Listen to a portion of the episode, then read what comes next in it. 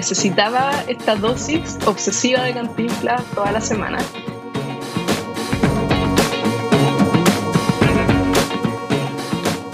Yo nunca supe lo que quería hacer. Eh, te diría que estuve ciber perdida y súper perdida hasta por lo menos los 30 años.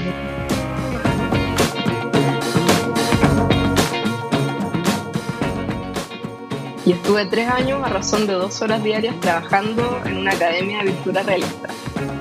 Y terminé montando una academia también, que fue mi primer emprendimiento, por así decirlo, una academia que fracasó rotundamente.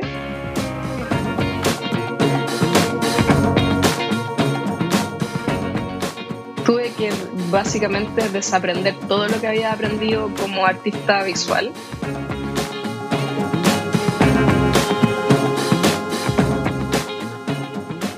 lo que hice y quiero comentarte que esto fue un camino lento, no fue, oh, descubrí aquí eh, el santo grial del, del dibujismo.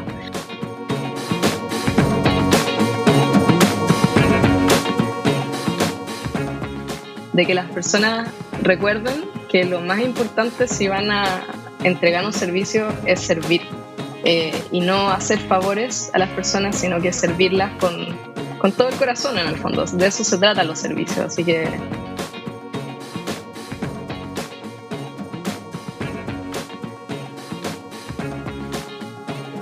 Segundo episodio de la temporada 2021 de 9.5, el podcast. Aquí hablamos de nuevas culturas de trabajo y negocios, tecnología, creatividad y, como no, trabajo remoto. Este episodio estará cargado de creatividad ya escuchaste un adelanto de la conversación que tendremos con Fran Salomon, creadora de Dilo con Monos, donde es traductora visual. Además, Fran es rectora de la Universidad de Monichigan y autora del libro Mejor Dilo con Monos, el cual, interesante, financió mediante crowdfunding. Tremendamente entretenida, creativa y emprendedora, Fran nos contará cómo es que hoy vive del dibujo, nos hablará de parte del camino que recorrió para hacerlo y seguro que podremos sacar lecciones en lo que nos cuenta sobre cómo pasó de ser freelancer a tener su empresa basada en el dibujo. De nuevo, un episodio lleno de creatividad. Recuerda que este año 9.5 tendrá su sexta versión de la conferencia el 3 de septiembre. Toda la información en conferencia.cl. Si te gusta el episodio, por favor compártelo con otras personas a las que también les podría interesar. Sin más, vamos con el capítulo.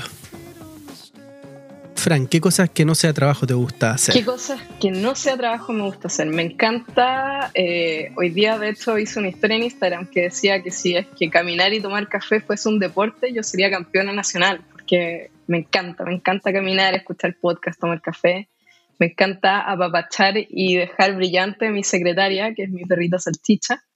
Em, me encanta conversar con mi marido, muy ñoño. Y me encanta andar en moto. Tenía una Harley que tuve que vender recientemente, así que estoy de duelo harlístico. Eh, y me encanta la naturaleza también. Me gusta, en realidad me gusta sentarme, no sé si la plaza o el parque ya califica como naturaleza, pero me encanta sentarme ahí a, a pensar en la inmortalidad del cangrejo.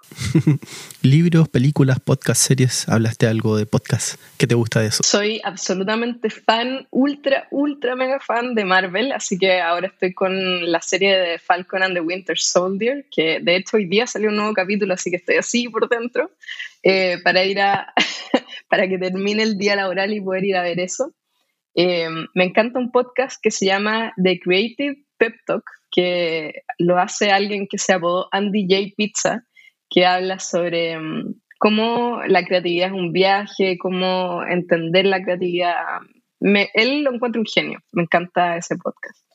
Eso es como lo que más estoy eh, escuchando y lo que estoy leyendo ahora estoy haciendo una revisita a, mi, a mis libros más queridos, como por ejemplo Tintín.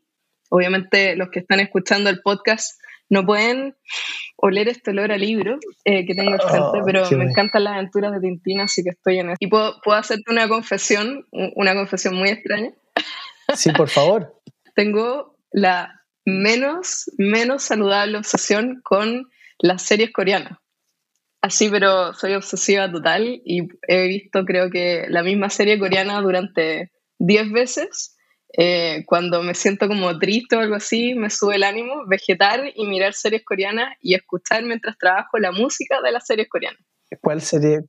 Eh, Meteor Garden.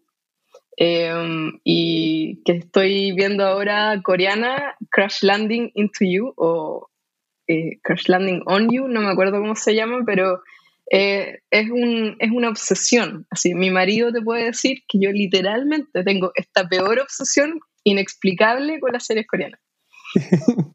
que le gustaba ni el anime, ni las series, y, y solo, son solo estas series y tienen la misma trama, todas las que veo. Es un hombre multimillonario, una mujer muy pobre y una madre terrible del, del hombre millonario. Y siempre es la misma trama.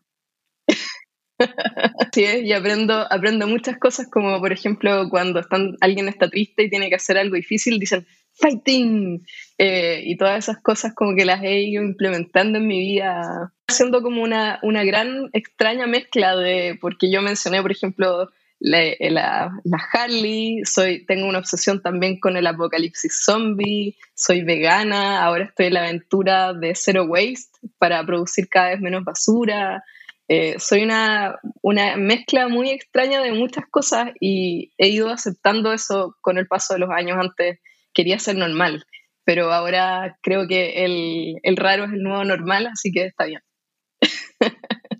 Sobre eso de cero basura, yo creo que si en Chile tuviéramos Stripe, lamentablemente no tenemos esta pasarela de pago, yo creo que tú lo usarías porque eh, permite que parte de eh, lo que te pagan tú lo puedas donar para reducir huella de carbono. Lo tienen incorporado en el sistema. En la Universidad de Michigan, de la cual todavía no hablamos, el 10% va directamente a Fundación Chile Mestizo, que es para perritos y gatitos que están en situación de calle, como por decirlo de alguna forma, eh, que, que sufren el, mal, el maltrato o algo, eh, que, están, que están desnutridos, que los han atropellado, así que el 10% se va todos los meses para allá. Amo la Universidad de Michigan. Antes de pasar a tu, a, quizá el lado más profesional tuyo, que, que, es el que queremos sacarle provecho en este podcast. Este lado también era profesional, querido, ¿eh? por favor. ¿Qué más profesional que ver profesionalmente series coreanas? Entretenido conversar con, con la Fran. Eh, la verdad yo estaba un poco desafiado porque es una máquina de respuestas, pero lo pasé muy bien. Y aquí cerrando la parte más personal, le pregunto por algún recuerdo X que quisiera compartir cuando era chica, mi padre me prohibió ver cantinflas y yo amaba cantinflas. Y no sé si tú te recuerdas, porque creo que tenemos por ahí la misma edad, no quiero delatarte, a mí no me importa mi edad, pero bueno, ya tengo 36 años. A mí tampoco. Entonces, en esos tiempos daban... Veía cantinflas, más o menos tu misma edad, por la televisión nacional. Y eh, yo necesitaba esta dosis obsesiva de cantinflas toda la semana. Así que mi abuela me decía que me fuera a dormir a su casa y prometíamos que íbamos a hacer absolutamente la santidad en persona. Nos íbamos a acostar tempranísimo, pero eh, mi padre nunca supo que veíamos cantinflas religiosamente juntas, acostadas a las dos de la cama, y llorábamos de la risa con sus cantinfleos, sus bailes, su pantalón medio caído, y me encantaban esas moralejas de todas las profesiones, porque ¿te acuerdas que Cantinflas había pasado por todas las profesiones en sus películas? Era barrentero. Hasta clavadista. Era de todo. Y no fue hasta hace poco que a mí me encanta inventarme falsas profesiones. Por ejemplo, yo me inventé esta profesión en la que trabajo, que es traductora visual, pero también me creé la profesión de rectora ilegal de mi prestigiosa universidad. También soy community manager, soy productora de un canal de televisión en YouTube, o sea, eh, soy periodista en mi newsletter. Me ha encantado siempre en esta última etapa de mi vida donde me he ido paulatinamente aceptando mis locuras eh, crearme profesiones y me he dado cuenta de que todas esas cosas de infancia eh, que eran tan queridas y que en algún momento uno pierde de vista han vuelto naturalmente. Entonces ahora veo las películas de Cantinflas y digo, ¡Ah! yo podría ser profesor, podría ser abogado, podría eh, ser, no sé, peluquero, podría ser barandera, podría ser lo que quisiera. Y, y, él lo hizo. Fue transversal en todas las profesiones y ¿por qué, nos, ¿por qué ser una sola cosa en la vida? Lo encuentro magnífico y es uno de mis recuerdos más queridos también con mi abuela. Eres toda una Da Vinci. ¿Por qué? Eres multifacética. Da Vinci eh, no lo lograron encasillar en nada. O sea, lo conocemos hoy, parece como un artista, pero él se sentía un eh, diseñador de armas, de, instrumentos, eh, se sentía como un planificador, como un constructor, como un inventor. Ah, hizo las primeras radiografías como del cuerpo humano, pero en base solo a, dibujos. Cuando muy, estaba prohibido hacer estudios anatómicos, de hecho. Te podías ir, ir preso, no se decía preso, pero te podías ir preso si es que te pillaban haciendo estudios anatómicos, así que era muy ilegal. Y, y, y se conseguía estos cuerpos y, estuvo como hasta el detalle y después cuando se hicieron las primeras radiografías y, se notaba lo que había hecho adentro era como wow bueno pero creo que me está, ultra hiper mega sobrevalorando comparándome con un genio como Da Vinci gracias pero pero no entonces hablando de tu eh, trabajo, ¿no? Eh, a, lo que te dedicas en el día a día con respecto al trabajo. Y en este podcast hablamos del trabajo. Entonces, eh, voy a citar algo que tú escribiste. Tú dijiste por ahí que no fue hasta que puse mi habilidad al servicio de otros que los dibujos comenzaron a ser útil, útiles y a ganar conexiones. Eso es en mi libro, ¿no? Cuéntame eso. Tú, además eres escritora dibujística. Así es, se me olvidó mencionar esa profesión. Autora. Autora. Em, editora. Editora ilegal también. Todo, todo lo ilegal, eso, eso es lo que me gusta. Excepto las facturas y todas esas cosas que hay que mantener. Contadora no, contador ilegal no. no, no, no, eso no, es, por ahí no aplica mi, mi felicidad. Eso se lo dejo a los que realmente les gustan los números.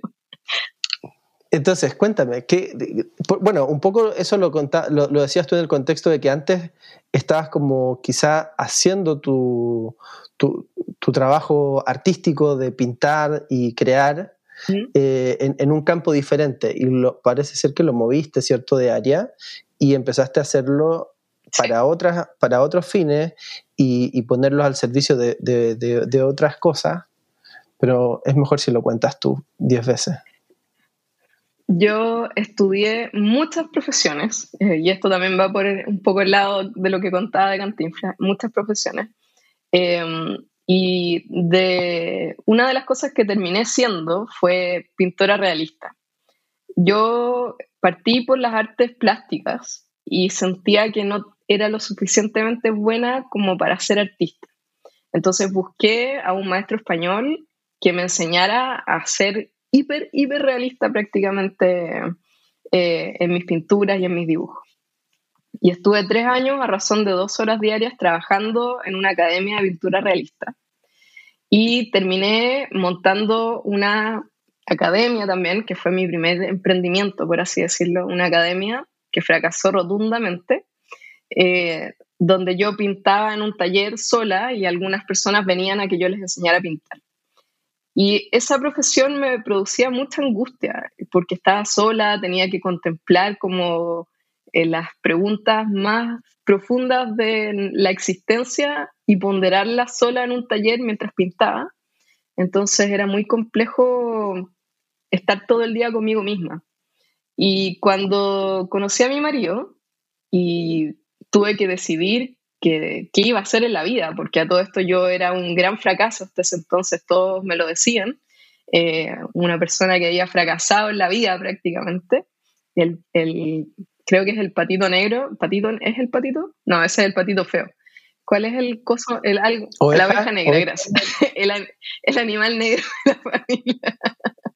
Em, lo que pasó fue que tuve que buscarme un trabajo para poder pagar la universidad, porque dije, ya, voy a terminar la carrera de artes visuales, eh, no artes plásticas, sino artes visuales, era otra de las carreras. Había pasado por periodismo también, no lo había terminado. Y dije, tengo que terminar y cerrar este ciclo. Entonces me em, contraté, siendo vegetariana en ese entonces, ahora vegana, en un restaurante de parrilladas en el mall, como cajera. Cosa que como que junta todas las cosas que no me gustaban hacer, los números, las carnes, el mall. Entonces, trabajando ahí me di cuenta de que me gustaba estar con la gente, que no me gustaba estar encerrada todos los días en un taller pensando y pensando, angustiada.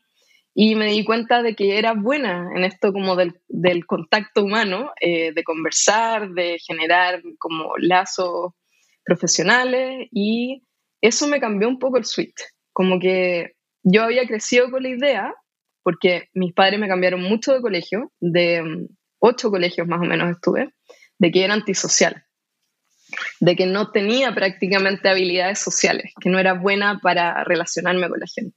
Y me lo dijeron en varias ocasiones. Entonces yo había crecido con esa idea también.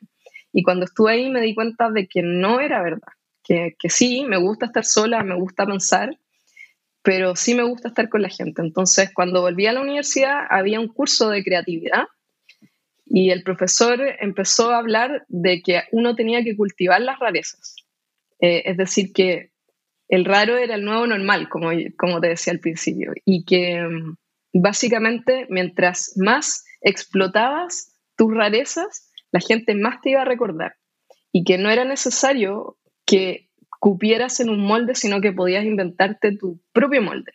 Y ahí fue cuando todo esto hizo clic, porque mm, habló también en ese curso de algo que se llamaba el pensamiento visual, que si bien yo como artista es algo que había estudiado mucho, porque todo el arte se trata del pensamiento visual em, y del pensamiento crítico, nunca había pensado que eso podía estar al servicio de otra cosa que no fuera una pared de un museo o de una galería o en una casa. Entonces junté todas las cosas que me gustaban. El periodismo, me gustaba estudiar, me gustaba investigar, me gustaba resumir. Yo siempre fui muy matea, me, encanta estudiar hasta el día de hoy. Eh, leer libros, escuchar, pensar, todas esas cosas. Entonces, eh, como artista, nos preparan para conceptualizar el mundo de las ideas y llevarlo a las imágenes. Y entonces dije, ¿por qué no y porque esta era una pelea también con mis profesores en arte, de que yo sentía que el arte tenía que ser para todos, pero en general, y, lo, y entiendo por qué el planteamiento, el arte es solo para unos pocos que pueden entenderlo. Entonces yo dije, voy a sacar esta, esta, este pequeño hilo conductor del arte y lo voy a llevar a un mundo donde pueda ponerlo al servicio de las personas y recogiendo un poco la idea de, hasta más o menos la invención de la fotografía o el desarrollo de la fotografía, como tú quieres verlo, em, en que el arte educaba a las personas porque había muchas personas que no sabían leer y que veían las imágenes y podían entender, por ejemplo, la capilla sixtina. Es un gran libro ilustrado en el cielo. Entonces, eso, eso es como una frase para el bronce. Lo voy a anotar para patentarlo. Em, pero el arte era para eso, y ahora ya no es para eso, pero yo quería sacar ese pedacito, recoger ese pedacito de lo que había sido el arte y, e implementarlo en el mundo de las empresas. ¿Y cómo lo hiciste? ¿Qué hiciste para llevarte ese, arte? ¿Y, qué traducción tuvo que tener? ¿Qué, ¿Qué cambios tuviste que hacer de esta pintura realista para poder traer esa técnica con un set de habilidades que cuando las pusiste en, juego, no te gustó tanto el espacio en el que ahí estaba o, o quizá empezaste a ver que había otros lugares donde te lo podías llevar. ¿Qué tuviste que, hacer con eso que habías aprendido y, cómo fue que te lo llevaste? ¿Qué pasó ahí? Tuve que básicamente desaprender todo lo que había aprendido como artista visual eh, salvo el aspecto de la disciplina, porque si algo tenía de bueno la academia de pintura realista es que teníamos que ser muy disciplinados, 12 horas diarias parados pintando, eh, en un cuadro tres meses seguidos. Aprendí a um, entregarme al trabajo. Antes yo esperaba cosas de la vida y luego de eso aprendí que yo tenía que entregar antes de poder recibir. Entonces, tuve que desaprender eh, de la pintura y del dibujo que no se, no se trata de perfección, sino que se trata de comunicar. tuve que volver a aprender a dibujar en cierto sentido, porque mis dibujos, si yo te los mostrara el día uno después de pintar realista, era como que no había aprendido absolutamente nada en toda mi vida, eran horribles.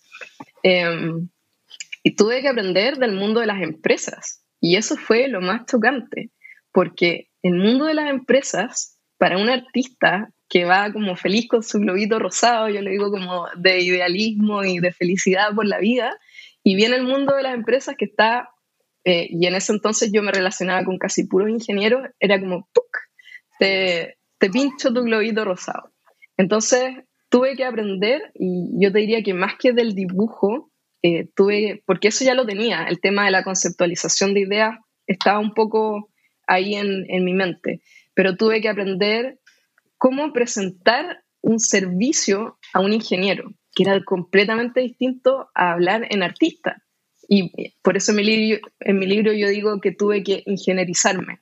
Y gracias a que mi marido es ingeniero, pude, pude aprender más rápido eso, pero a los ingenieros se les habla con datos, se les habla con respaldo científico, con eh, más que cualitativo, es cuantitativo. Entonces tuve que aprender a hablar y tuve que aprender a pensar como una empresaria. Y me enamoré del mundo de las empresas, eso fue lo que sucedió. Entonces, cada vez más quiero ofrecer un mejor servicio a mis clientes porque me encantan, yo adoro a mis clientes y siempre quiero que sean lo más felices posible con el servicio que ellos contratan. Entonces, yo te diría que ahora, si tuviese que decir qué es lo que hago, y esta profesión que me inventé de traducción visual, tiene más que ver con cómo tú tomas una información tan abstracta en el mundo de la empresa, que puede ser de todo tipo de temas, que postdata me encanta porque aprendo de muchas cosas, que es una de las cosas que me gusta hacer, eh, y bajarla a algo concreto que tenga, que sea eh, posible, eh, que en el fondo alivie las comunicaciones internas de las empresas, que ayude a las personas a superar esa angustia de ver ese manual de 50.000 páginas que entregan las empresas llenas de texto y no saber qué hacer con esa información, que al fin y al cabo la información no sirve de nada si es que no se entrega de una forma amigable. Entonces tuve que aprender em, a ser profesional. No sé si se entiende la idea. Sí, sí, sí, sí. Em, ¿Dónde están, crees tú, los puntos claves para lograr hacer esa conexión viniendo de un mundo tú más desde el área creativa y, teniendo una contraparte que, no, de entrada no va a empatizar con eso. Lo que hice, y quiero comentarte que esto fue un camino lento, no fue, oh, descubrí aquí eh, el santo grial del, del dibujismo. No, fue al principio, muy ñoñamente, llamé a los amigos de mi marido, invitaba a un café, les preguntaba cómo ellos les gustaría que le vendieran un servicio así, qué les sería útil en cierto sentido. Y hablé con harta gente y cuando empecé a reunirme con algunos posibles clientes, escuché. Eh, más que hablar, escuché lo que ellos me estaban diciendo, tratando de entender qué había detrás de eso para identificar el problema que yo podía solucionar. Porque aquí hay una cosa bien clave, que es que esto no es una necesidad. O sea, tú me puedes decir, Fran, hoy día, en un contexto de pandemia global, hacer dibujo no es una necesidad y que una empresa no necesita dibujo. Una empresa perfectamente puede entregar el PowerPoint o el brochure o lo que sea, la carpeta CoClip con 50.000 slides impresas a, a las personas con las que trabaja y no es una necesidad hacer un dibujo que explique todas esas 50 páginas. Lo importante acá es cómo tú generas esa necesidad de tu servicio, de tu producto, pero eso se, hace a partir del ensayo y el error y de escuchar mucho cuál es el problema, pero también escuchar lo que las personas dicen detrás de lo que dicen, porque la gente no te dice, no es como de repente siempre uno se imagina que en el design thinking o estos procesos etnográficos uno va con su micrófono y va, feliz con a las personas y le dice, señor, señora, ¿cuál es su problema? Como nos hacían en periodismo, cuando una señora había perdido un hijo o tenía un problema, ¿cómo se siente al perder su hijo? eh, y le pasas el micrófono, que era lo, lo, que a mí menos me gustaba del periodismo, era terrible, eh, y había que hacerlo a todo esto. Uno no va donde el cliente dice, señor cliente, señora clienta, ¿qué cosas necesita usted en su diario vivir aquí en la empresa? Y le pasas el micrófono y dicen, bueno, necesito esto, esto, esto, esto, esto, esto, esto. No es así. No, uno tiene, esto es como un, uno tiene que encontrar el diamante pelando las capas, como decía Shrek, que los ogros son una cebolla. Eh, cebolla, con muchas claro, Los servicios, los servicios brillantes y geniales son una cebolla y uno tiene que ir pelando las capas para llegar hasta esa mini cebollita que hay dentro y entender realmente cuál era la principal necesidad que tenía esa persona y cómo tú puedes solucionarla. Y ahí, cuando tú haces como el reverse engineering, para usar algún término como hipster, de, la, del problema, puedes proponer un servicio y hablar, eh, hacer tu pitch de ventas apelando directamente a lo que las personas te dijeron detrás de lo que te dijeron. No sé si hace sentido lo que digo. Total, totalmente. Requiere una capacidad de escucha activa, como decías tú, súper grande, de tratar de ver qué intenciones, qué, preocupaciones hay detrás, qué motivaciones, qué aspiraciones. Y, esas aspiraciones, esas expectativas y también un poco esa cultura interna, ah, en este podcast nos gusta hablar de la cultura de las empresas, la cultura de las organizaciones.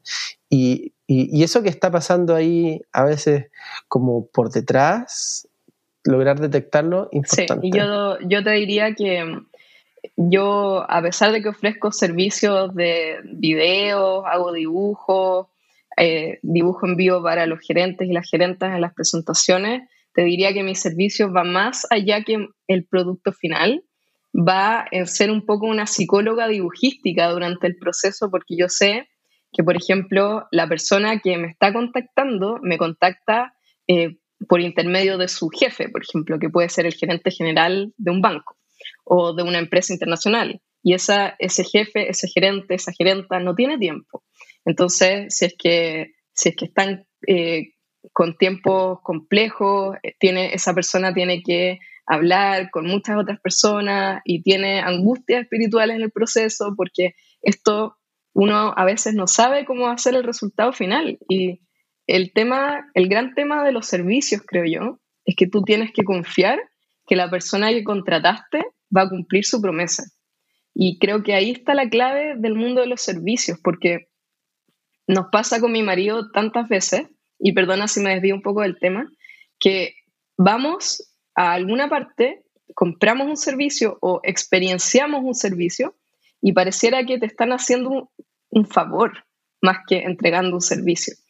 Y en general, yo me he dado cuenta de que la concreción de los servicios es tan, tan mala en general que uno termina triste de haber encargado de haber contratado ese servicio.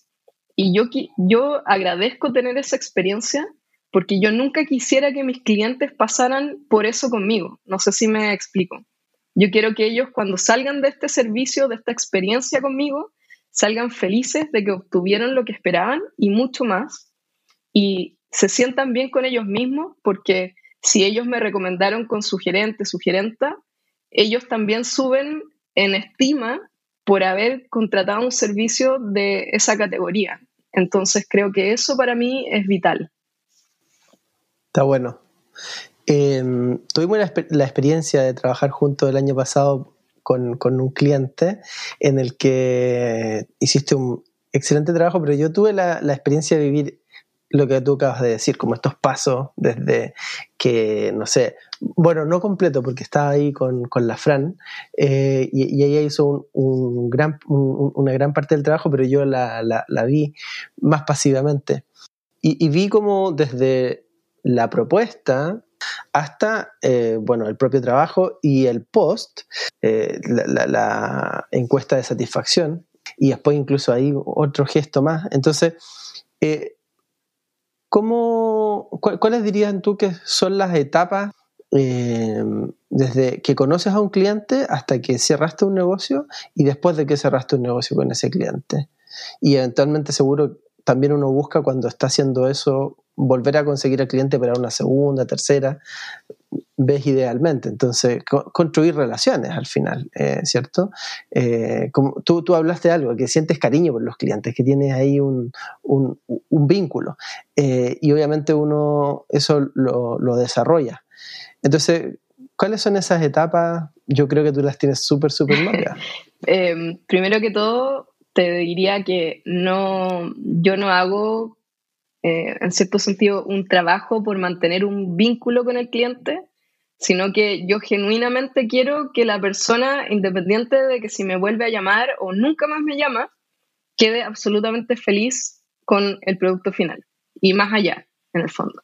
Entonces, yo creo realmente que cuando tú entregas un servicio, tienes que servir a la persona, que es algo que, que generalmente no se hace el estar al servicio de, creo que es muy importante y creo que las personas perciben eso al trabajar conmigo, de que yo genuinamente tengo el interés de que todo lo que tenga relación a ellos o a ellas salga bien.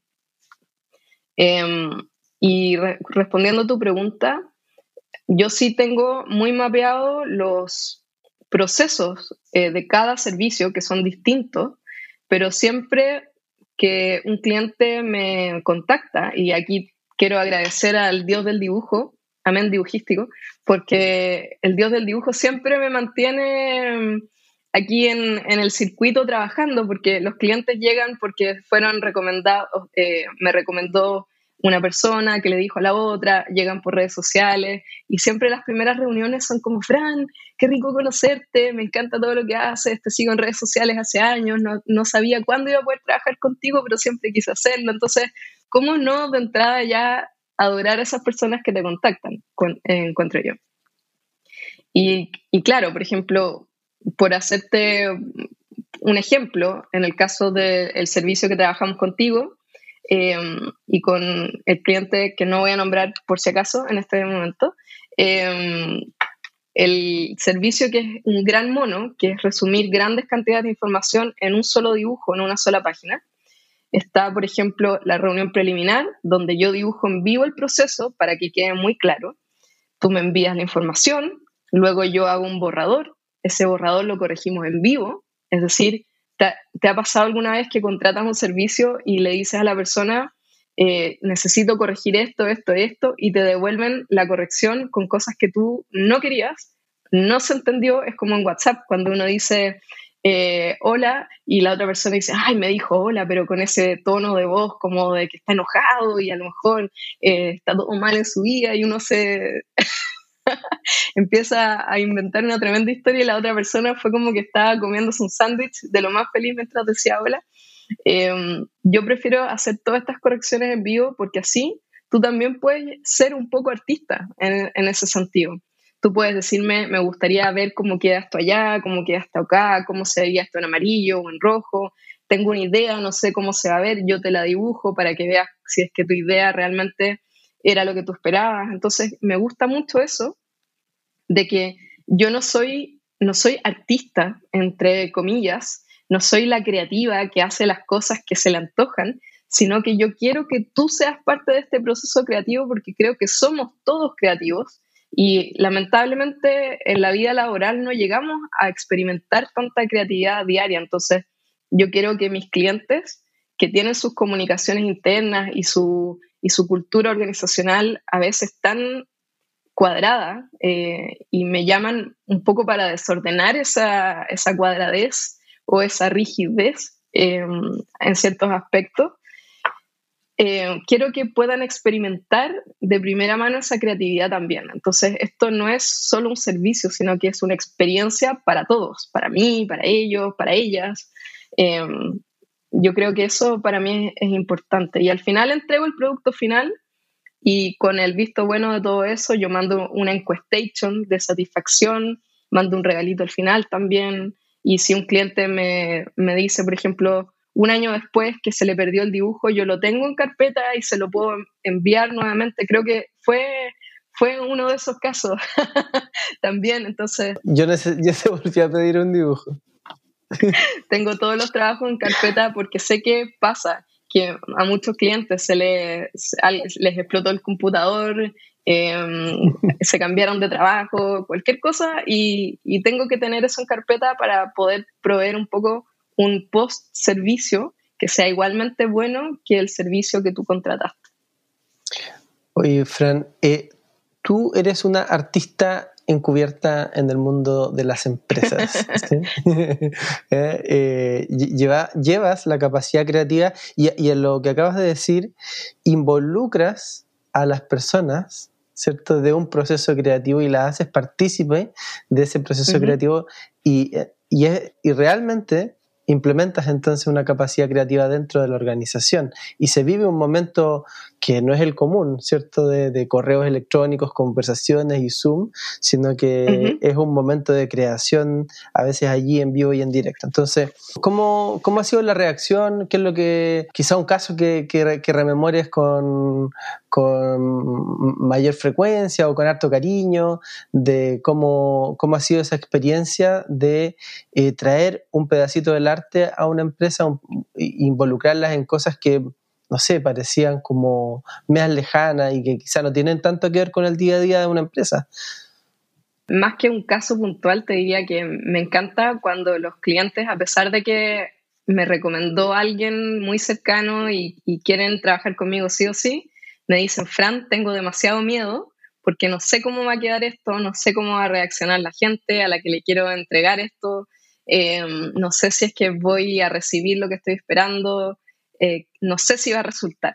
Entonces, para mí esas son las llamadas angustias espirituales, que me encantan, porque yo sé que tengo que, mm, uno, me exige más a mí de llegar al mejor resultado para dejar a esa persona completamente feliz con lo que, con lo que encargó, pero también eh, me exige una delicadeza profesional de poder ir guiando como gentilmente a las personas eh, para aplacar esos miedos. Y ahí entra la parte de la psicóloga dibujística, porque, por ejemplo, yo tengo en todos mis correos eh, que yo envío, dice, ¿tienes dudas o angustias espirituales? WhatsAppea conmigo, por ejemplo. Entonces, si un cliente tiene una duda de cómo va a ser algo, o se le olvidó algo que yo le conté o, o algo así, me WhatsAppea y yo converso, eh, estoy disponible para eh, resolver todas esas dudas con datos, con cifras, todas esas cosas. Entonces, me gusta cuando los clientes llegan con dudas y me encanta porque siempre al final terminan diciéndome, Fran, sabes que tenías razón. Em, y me mandan a veces los WhatsApp que les mandaron, por ejemplo, las personas o los correos que les llegaron. Nunca me habían felicitado por una presentación PowerPoint, por ejemplo, o nunca alguien se me había acercado al final de mi presentación eh, o, el video había sido tan visto en la empresa. esas cosas me, gustan porque es como la magia del dibujo, que al, que al principio no, no sabes y al final te das cuenta de que todas esas dudas eran infundadas. Entonces creo que esas son las cosas que recuerdo con más cariño. Fantástico. Eh, movámonos un poco de tema. Que tú te puedas dedicar, ¿cierto?, a, dibujar y que puedas vivir del dibujo, no es algo común. Pocas personas pueden decir eso, que pueden vivir del dibujo. ¿Y, y cómo es que puedes tener una carrera en base a algo poco, poco pensado, ¿no? Podría haber sido una carrera en lo que fuera, igual lo hubiese hecho funcionar, porque es, un poco el, espíritu de superación personal. Eh, creo que es lo que me ha llevado hasta esto. Si no hubiese sido el dibujo, hubiese sido cualquier otra cosa, estoy segura de eso. Em, el dibujo es el medio de comunicación que aprendí desde, desde los 20 años, porque no, yo no era de esas personas que siempre me encanta cuando leo, por ejemplo, eh, Charles Schultz, em, el dibujante de Charlie Brown y mm, Snoopy, que desde chico lo único que había querido era dibujar. Yo nunca supe lo que quería hacer. Eh, te diría que estuve ciber perdida y súper perdida hasta por lo menos los 30 años. Entonces, eh, primero que todo, darse el espacio de no no ser tan duro con uno mismo. Y lo otro es que yo creo que hay personas que genuinamente les gusta ilustrar, por ejemplo, y solo ilustrar. Y a esas personas a lo mejor no es recomendable que tengan una empresa, porque tener una empresa es muy distinto que hay un libro que se llama El mito, el mito del emprendimiento, el mito del emprendedor, no sé si lo has leído, se llama E-Myth en inglés.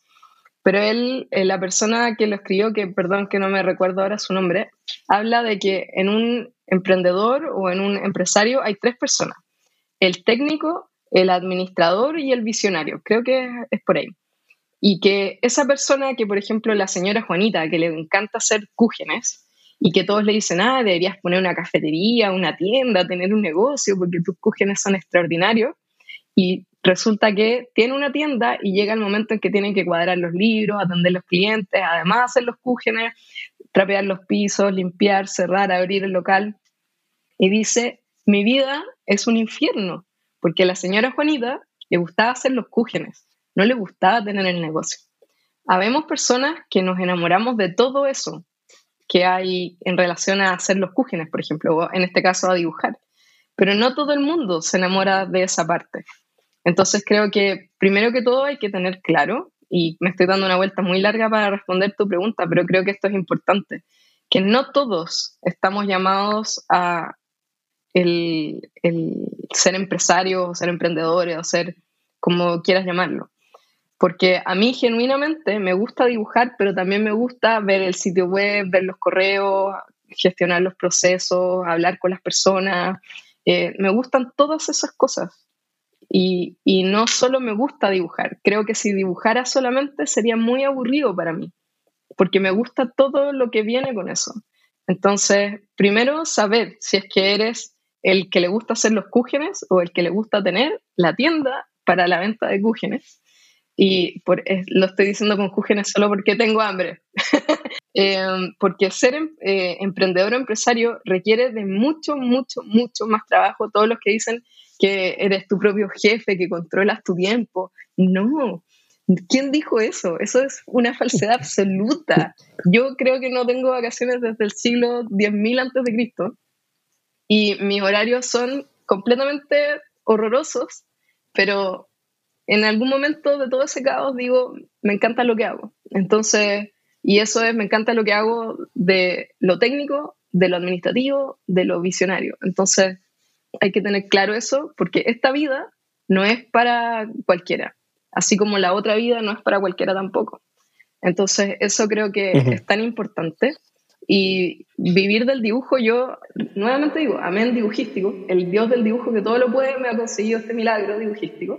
Eh, pero yo lo atribuyo más a la calidad del servicio que se ofrece en relación al dibujo. En este caso, los servicios que he creado y cómo con el tiempo los he perfeccionado para que sean experiencias y no servicios, que solo el dibujo.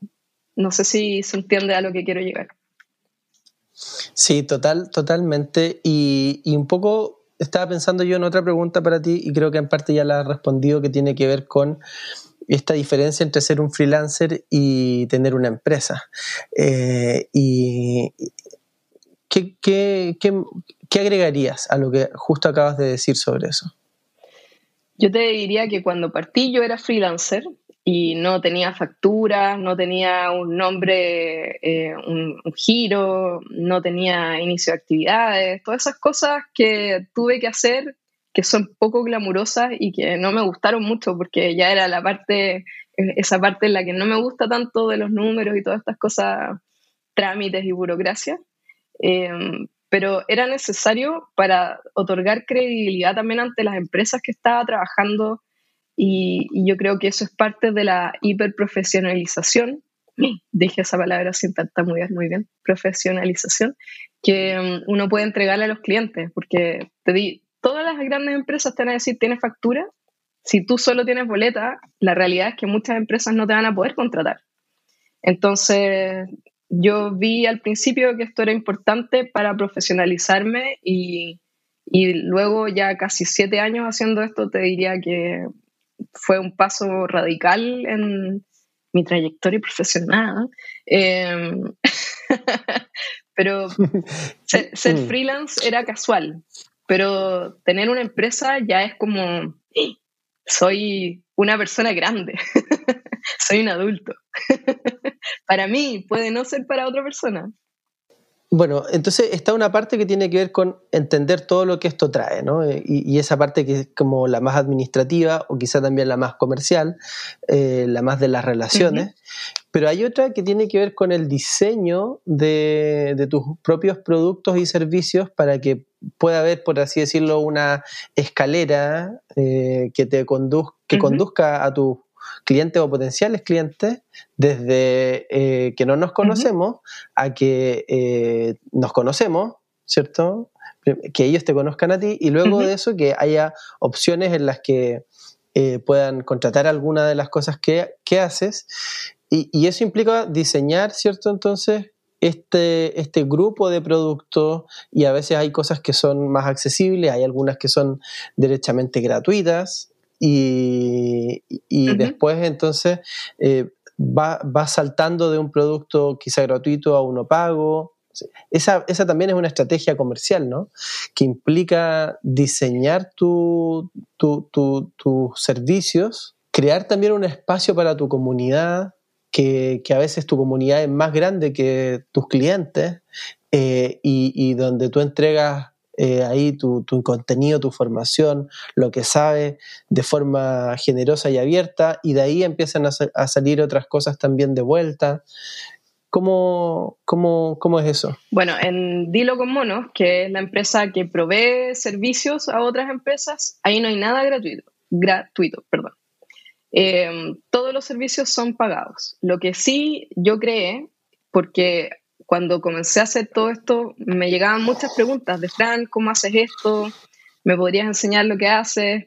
Y vi ahí una oportunidad de, porque cuando yo comencé toda esta carrera dibujística, fue gracias a un personaje muy querido por mí, que es Hernán Vidal, el dibujante chileno, Herbie. Eh, y él fue él fue, me abrió las puertas de su casa y me enseñó lo que sabía, me regaló sus dibujos, me trató como una hija. Y sin esa generosidad yo no hubiese llegado hasta este punto. Entonces dije, esta es la oportunidad que yo tengo de retribuir al Dios dibujístico, que todo lo puede, amén, em, retribuir con, con lo que estoy aprendiendo para a lo mejor otras personas les sirve. Entonces creé un canal de YouTube y a partir de ese canal de YouTube me empecé a dar cuenta de que eh, con un curso online que hice gratuito, que eran siete días de karate dibujístico, eh, más de 3.000 personas hicieron ese curso. Entonces dije, ¿sabes qué? Voy a separar y hacer otro negocio, o sea, otro, otra empresa, perdón, otra empresa que es la Universidad de Monichigan, que es todo el área ya de redes sociales, de cursos online que yo tengo, que ahí sí hay cursos eh, gratuitos, hay cursos pagados, hay muchos recursos, yo transmito en vivo desde YouTube em, y enseño las cosas que estoy aprendiendo, las cosas que he aprendido. Entonces, muchas de las personas y de mis clientes llegan como suscriptores del programa de televisión de YouTube, por ejemplo, que es Monichigan TV, em, y, o personas que llegan de repente, por ejemplo, un gerente general me dice, te sigo desde años en YouTube o en Instagram. Em, te vemos con mi hijo en YouTube todo lo, todas las semanas, por ejemplo. Entonces yo creo que eso, eh, todo, el, todo el tema de todo el tema gratuito, todo el tema en que yo entrego lo que, lo que he aprendido y que me encanta, por cierto, creo que eso ha ayudado un poco a mm, generar confianza antes de que las personas me conozcan, porque me dicen, y esto lo encuentro muy extraño, siempre me dicen que soy tan auténtica o que me veo tan como cercana, y es como, no puedo ser de otra forma si soy así en todas partes, pero pareciera ser que no es algo usual, no sé, no pareciera ser. Así que la gente como que llega y ya es como mi amiguita, o mi, mi amiguito. Entonces, Por eso es que en las reuniones yo decía, llega alguien y me dice, oye Fran, te sigo hace mucho en YouTube y esto y esto, y nunca supe si iba a poder trabajar contigo, pero ahora justo se dio la oportunidad y te propuse mi empresa, y me dijeron que sí. Entonces, como que se arma una, un algo muy interesante y, estoy muy agradecida también de, de, todo, de todo mm. lo que sucede en torno a eso. Ahí voy a tomar otra, una palabra que utilizaste antes, una idea, un concepto también, una, forma de vida, eh, que permite como hacer algo como esto, que es la disciplina. Eh, tener un canal y estar generando contenidos de forma regular y permanente y, y a veces, no sé, eh, no tener ganas de hacerlo, la, creatividad no es algo que, que, uno se lo toma al desayuno con el café caminando, incluso aun cuando puedas hacer ese rito que tanto te gusta, eh, quizá también después de vuelta del café no, no está ni siquiera todavía la energía, eh, o las ganas, o, no, o, la hoja en blanco, ¿cierto? Ese, ese problema típico de partir de la hoja en blanco. entonces, ¿cuánto es disciplina? y, y, y un poco qué técnicas ¿Qué, haces para poder, eh, en las buenas y en las malas, mantener el ritmo? Sí, yo te diría que teniendo dos empresas y teniendo en Dilo con Monos, por ejemplo, de a seis, ocho clientes simultáneos a veces, que me ha pasado en las épocas con más trabajo, y son proyectos grandes, creo que ha sido lo más difícil para mí poder ser constante en las redes sociales en la Universidad de Michigan, porque en el fondo la Universidad de Michigan se lleva el 20% de mi atención y los clientes se llevan el 80% de mi atención. Entonces, hacer un newsletter, estar en Instagram, transmitir en YouTube, eh, crear los cursos online, todas esas cosas han sido realmente un, una angustia espiritual en el camino de tener empresa y porque también yo tengo un alto nivel de... Mm, yo, ¿cómo decirlo? Siempre quiero cumplir con todo y con todos. No, no me gusta defraudar a alguien, no me gusta defraudar, aunque sea un contenido gratuito, siento que estoy defraudando a la gente. Y de hecho me llegan mensajes, Fran, no transmitiste esta semana, ¿qué pasó? Entonces como, oh, no pude hacerlo, estoy eh, estoy, no puedo, no, no tengo, claro, y, constantemente uno siente que está fallando. Eso es terrible. Y he tenido que... bueno, tienes que ir desprendiéndote de eso. Sí, eh, estoy trabajando en eso, soy muy mala todavía. Em, será un camino largo, anticipo. Mira, yo mi máximo esfuerzo ha estado en crear un sistema de planificación que me permita, de hecho hice un video la semana antepasada sobre eso, em, que me permita trabajar en simultáneo. Yo trabajo en Trello, eh, no sé si lo conoces, pero tengo diversas em, tarjetas, carpetitas y cosas y tarjetas donde voy, tengo plantillas de los servicios, donde voy avanzando con, si alguien está interesado en eso puede ir a mi canal de YouTube eh, a ver un video que se llama algo así como cómo me planifico visualmente para la productividad, eh, porque creo que ya no puedo estar más archiplanificada, pero aún así, como que veo a otras personas que lo están haciendo tan profesionalmente y que hacen todo, eh, y mis gurúes gringos que siempre sigo, los encuentro tan profesionales y digo, tengo que llegar a ese nivel de profesionalidad y em, teniendo tantos sombreros de vender redes sociales, crear contenido, todas esas cosas, he tenido que ir soltando. Ahora, gracias nuevamente al Dios dibujístico, eh, recién contraté a una persona que me va a ayudar en redes sociales ahora. Entonces, tengo que... Mm, tengo que aprender a soltar. Ahora armar equipo, armar equipo. Seguro que tus gurús gringos tienen equipo para poder hacer eh, la, cantidad de cosas que hacen o el nivel de producción que tienen, tienen que tener equipo, seguro. Así es. Pero esta es la parte que más me ha costado de soltar ese perfeccionismo. Eh, y, y, ahora creo que mi, mi, próximo desafío a nivel profesional es em, soltar.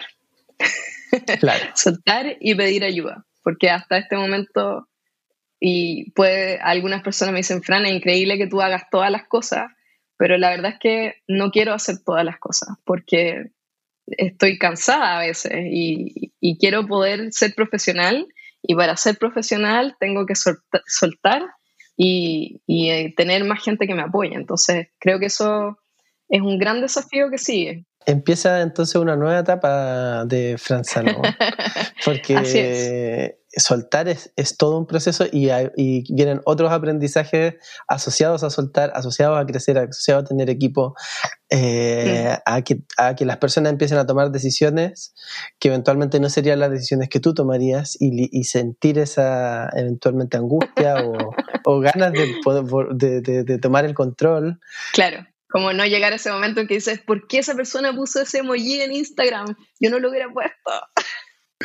Sí, oye, pero interesante. Esperemos eh, encontrarnos más adelante eh, y ver cómo, cómo, ha sido esta, esa experiencia de, haber soltado y crecer como equipo. Y, ahí me dices, no, en realidad estoy de nuevo yo nomás haciendo todo porque no soporta la gente. no creo, porque yo ya, ya desde hace tiempo trabajo con, con apoyo, pero Ahora voy a soltar las partes que nunca he querido delegar, que son las redes sociales y el contenido. Así que um, eso va a ser todo un desafío. Hay buenas guías, buenas guías para que, haya una línea editorial. Me imagino que con lo matea que eres, vas a tener como la forma de estandarizar eh, algunas cosas para que se mantengan dentro de los límites, que, que sigan representando lo que Dilo como no es o la Universidad de Monichigan. Te diré que, compré varios de estos aparatos que electrocutan gente, entonces voy a enseñarle a todas las personas que contrate con electricidad cuando cometan un error.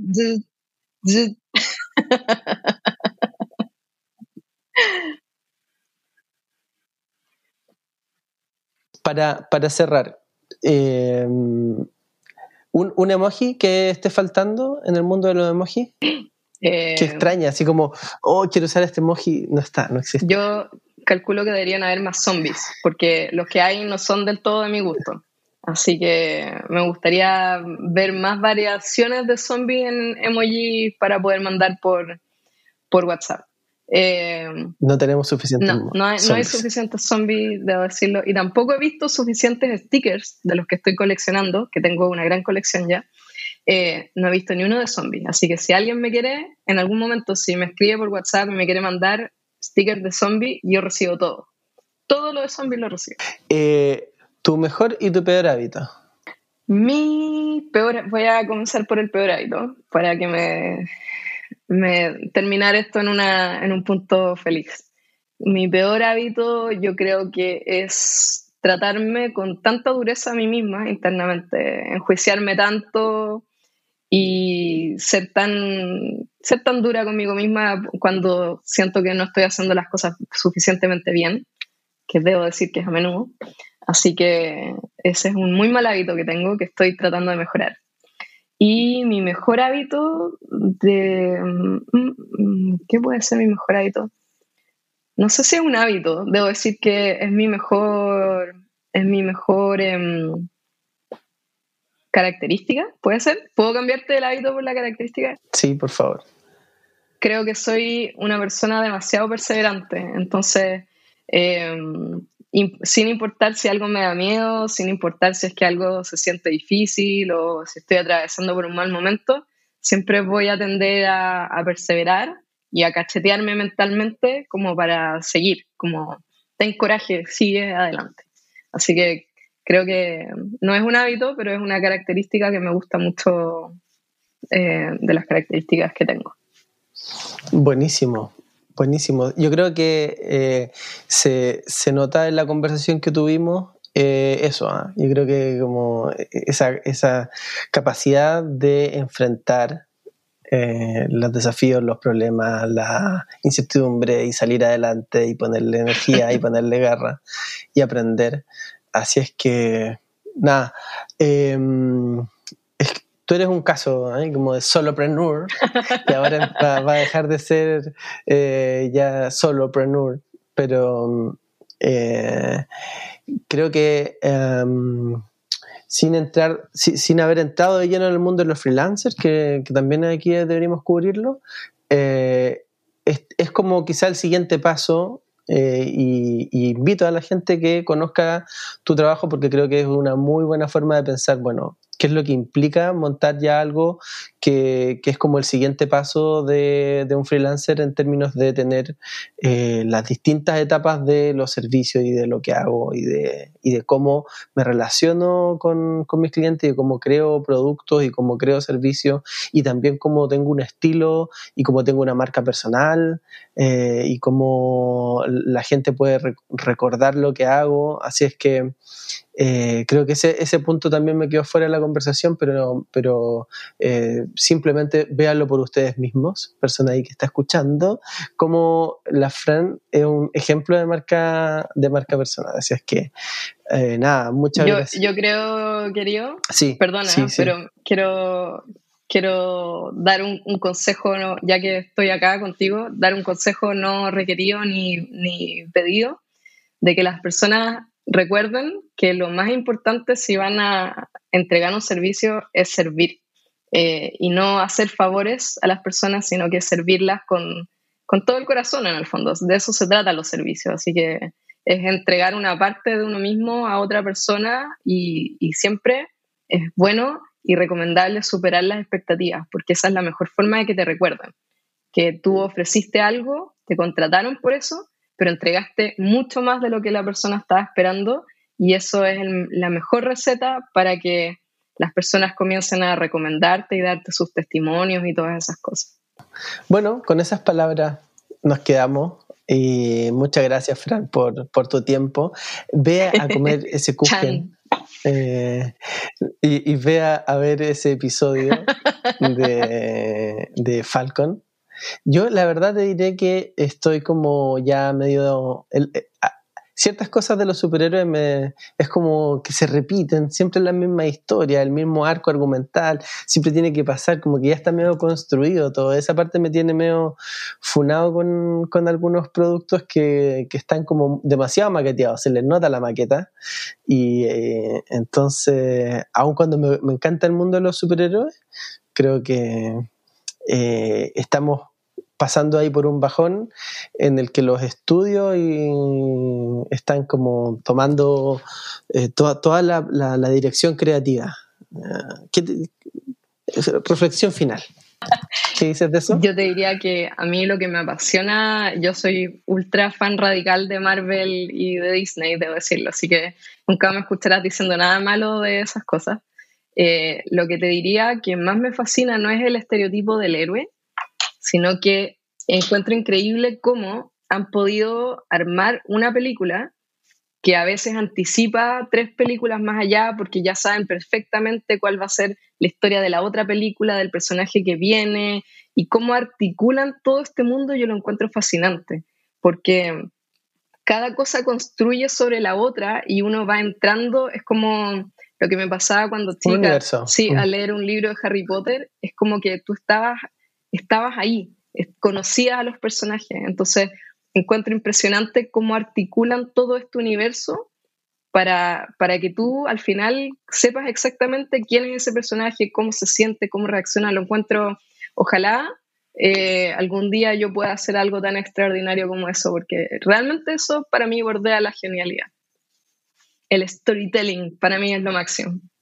Pero comparto eso, ah, comparto la fantasía que tiene crear un mundo tan tan grande y como y tan tan diverso, tan complejo, tan interrelacionado y cómo puede ir después, como dices tú, articulando y contando así. Esa parte la comparto plenamente. Si la parte que la que me tiene más como no tan contento es como el eh, eh, repetir ese esos ciclos, esos saltos, como la fórmula, la fórmula con la que a veces están hechas algunas obras que, que caen un poco en, en, en, eh, incluso la música te, te, pone ya en estado, no sé. Pero no, no, quiero seguir ahondando por ahí porque en realidad el otro lado vamos, a, que me vamos a romper nuestra amistad luego de, de no, todas no, cosas que estás diciendo. Nunca más voy a venir a uno de tus podcasts.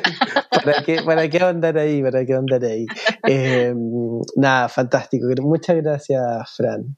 Disfruta, disfruta, disfruta tu serie, disfruta el resto de estos días. Eh, ¿Trabajas los fines de semana, no? De repente. Eh, este año creo que eh, los menos han sido los que no he trabajado, así que tengo ahí tengo un desafío pendiente también, porque bueno, en esta cuarentena se nos ha puesto todo un poco más desordenada la existencia, pero Sí, es que cambiaron tantas rutinas. Eh, así es que hasta desconectarse cuesta más. Yo duermo encima de mi escritorio, así que mientras mi almohada es la pantalla y todo eso. Sí.